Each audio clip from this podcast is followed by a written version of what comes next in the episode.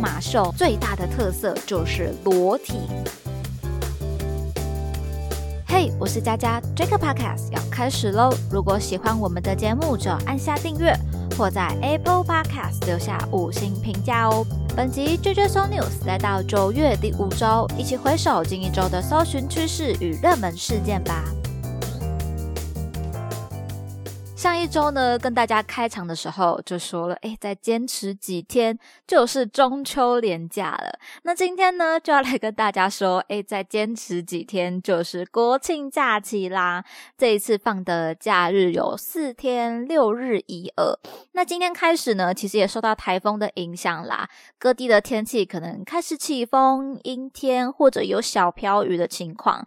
也许会不会有台风假呢？可能在今天的搜寻趋势还还会再出现的关键字榜单，陆续各县市也有宣布一些停课资讯了。不过呢，台风毕竟在天气在安全的影响上还是有的，所以大家要注意哦。如果在用路的时候，一定要多加来小心啦。那么上周关键字有哪些呢？先来看到十月三号金马奖来到两万笔以上的搜寻。二零二三年第六十届金马奖在十月三号揭晓了入围名单啦，其中讨论度很高的是在最佳男主角入围名单中，包含许光汉、林柏宏、吴康仁、王伯杰跟阮经天。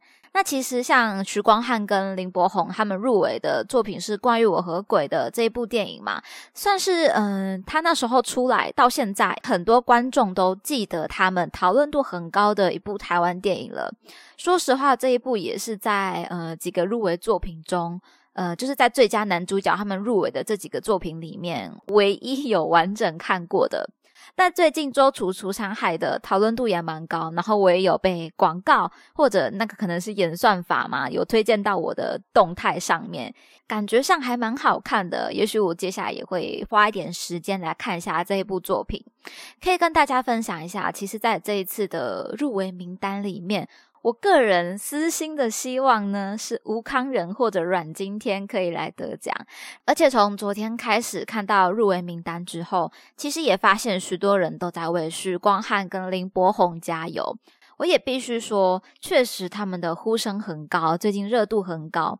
但我个人来讲，我觉得还没有到可以拿金马奖的程度。虽然我也不知道金马奖的标准会是什么啦，但我觉得说要得到这个奖项的话，会希望看到更多他们有不一样的作品呈现或者挑战。不知道大家可不可以理解我这个意思哦？像是吴康仁，我支持他，就是因为我知道他出演很多的角色的时候，不管像是减肥啊、晒黑等等的付出。应该也是大家有目共睹的吧。然后阮经天的这一次，我看到剧照也发现说，他这一次有很不一样的一个形象感，也会给我一个他好像又突破了一个角色的感觉。那可能也有人会说啦，像许光汉已经红到韩国去了耶。那许光汉在关于我和鬼的电影里面还有几乎全裸的演出，难道这样不算突破吗？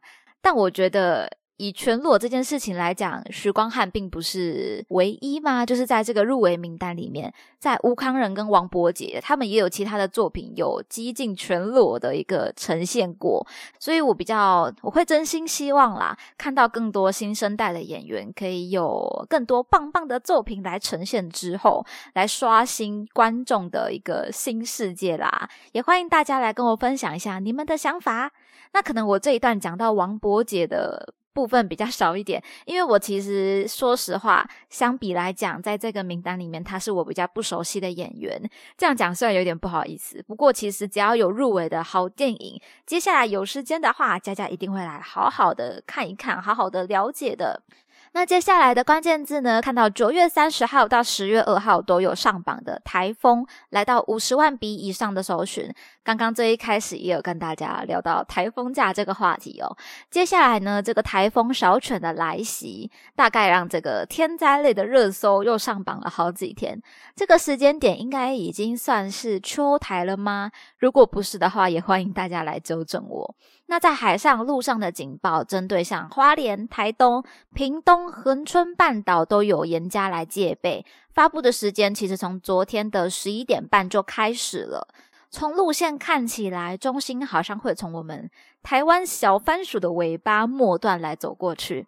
看到天气预报，影响最大的应该是在周三跟周四。那今天我现在正在录音，大概快要十二点左右的时间，主要是在高雄是有风，然后天气阴阴的。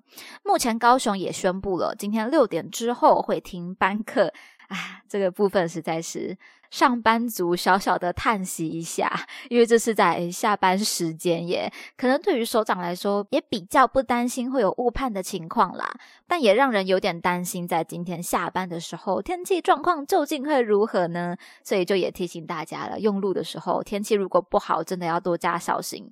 那像佳佳今天早上出门的时候，就想着我要带上我的拖鞋来上班，这样如果下班的时候遇上风雨的话，我的布鞋就不用湿哒哒了。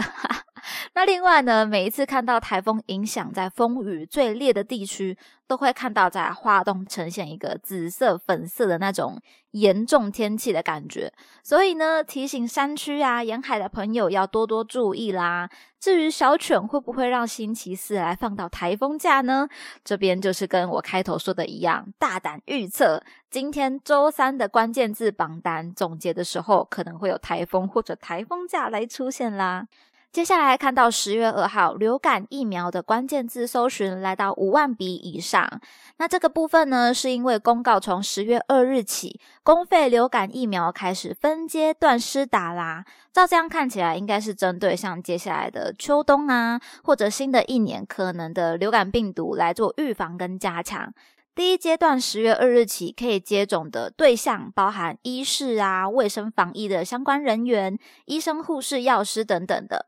还有六十五岁以上长者、安养长照机构的照顾者、工作人员、六个月以上到小学入学前的幼儿、孕妇以及具有潜在疾病、高风险慢疾病的病人，还有六个月内婴儿的父母、幼儿园托育人员、保姆这一类的机构人员、国小、国中、高中职五专一至三年级学生以及禽畜相关动物防疫人员，都是在第一阶段可以来做施打的。那后续第二阶段则会开放五十到六十四岁的无高风险慢性病的成人。那在接种之后的保护力平均可达三十到百分之八十。那对因流感而住院的保护力约有百分之四十一，对重症的保护力则可以达到八十二。所以主要疫苗想要预防的，还是在不会出现重症这一块啦。当然，如果你是有意愿想要来自费施打的朋友，也可以查找一下资讯。今年的疫苗呢，不管是公费或者自费，都是四价的流感疫苗，可以同时预防 A 型跟 B 型的两种流感。那我个人觉得，因为医疗技术啊、健康观念的进步与加强。现在大多数人普遍的防护力应该是不错的，但同时，这只要一生病的话，都相对会蛮严重的，因为病毒它也正在进化，所以对于保护力不好的朋友呢，一定要更加的来注意啦。另外，现在大家其实已经蛮习惯戴口罩，或者说吸带酒精的这个好习惯呢，还是可以继续的维持下去，为自己的健康多一点防护啦。那因为疫苗的整体资讯是非常非常长篇、非常多的，那包含一些 Q&A 的资讯，我觉得我用讲的应该大家也记不完，所以资讯呢提供连接在我们的资讯栏啦，大家可以点入查看，也分享给有需要的朋友哦。再来，我们看到九月二十八号，Lisa 来到破万笔以上的搜寻，甚至一直到九月三十号，Lisa 疯马秀照片也还是有五千笔以上的搜寻，算是持续有讨论热度的一个关键字，在社群啊媒体圈应该是蛮轰动的消息啦。大家应该是有认识 Lisa 的嘛？她是韩国女团 Blackpink 的成员。那这个女团呢，真的是红遍全世界的感觉。前阵子也有很多粉丝在担心他们的合约要解散了。不过这一次讲到的呢，是疯马秀针对 Lisa 的一个话题。那就先来看看什么是疯马秀吧。法国巴黎三大秀包含红磨坊、丽都秀以及疯马秀。那我们就来稍微认识一下这个法国性感文化的部分了。先讲到红磨坊，价格最贵，票价大概是台币三千八百元，也是大腿舞的发源地。节目的编排和音乐都是花费巨资，由世界顶级的艺术家来一同创作。舞者除了华丽的装饰之外，会维持上身裸露、披挂华丽的羽毛服饰跟金属片，是一个蛮大的特色。那接下来呢？丽都秀票价台币约三千元，位于法国巴黎市中心的香榭丽舍大道，一样有歌舞、杂耍、魔术，中间呢串场可能会有一些水面的舞台场景。相比来说，应该算是蛮着重舞台设计的一个表演。那并且以极为华丽的服装还有羽毛头冠而闻名。最后是我们今天的主角疯马秀啦，票价约在台币三千元左右，也在香榭丽舍大道附近。而最大的特色就是裸体，强调身体就是服装的一部分，结合灯光、布景与歌舞，创造出声光色裸的新境界。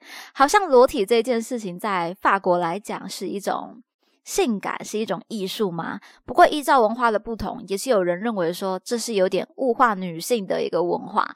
但以体验国外的文化来说，其实三大秀都是许多有到法国巴黎旅游的朋友呢必访的行程啦。这次 Lisa 跟疯马秀的关键字来连上，是因为 Lisa 出演了今年九月二八、二九、三十日的疯马秀表演。所以呢，各位粉丝、各位的呃媒体就不淡定了。究竟 Lisa 的尺度会到哪？作为一个当红的女偶像，她可以抛开多少的束缚呢？当然，随之也公布，Lisa 是不会到全裸上阵的，还是会有黑色蕾丝来保有她的神秘感。但是总结来说，肯定还是一个尺度的超级突破。至于为什么来参加呢？有两点，Lisa 本身就很喜欢疯马秀，再来就是她很认同疯马秀，它是一个。呃，成为一个骄傲、自由女性的象征表演，所以她一直很有兴趣。那表演造成很大的讨论热度，但是也非常的两极。对这个话题，我的想法就是尊重个人喜好，尊重不同的国家文化。其实也可以尝试用更开放的心态来看待啦。那如果你不太喜欢这件事情的人呢，当然你也是自由可以来呃喜欢与不喜欢的。但是这件事情上，我们就没有立场说它是错误的。毕竟自由很神圣，艺术也很主观，大家可以来说说你是怎么想的啦。那么今天的内容就分享到这边，听完节目欢迎留言你的任何想法，佳佳也会一一的来回复哦。喜欢的话要记得订阅加分享，追踪 JJ News，来加入这个 Podcast 的聊天室吧。JJ 说 News 系列与大家一起思考与迈进，期待您下次继续收听，我是佳佳，大家拜拜。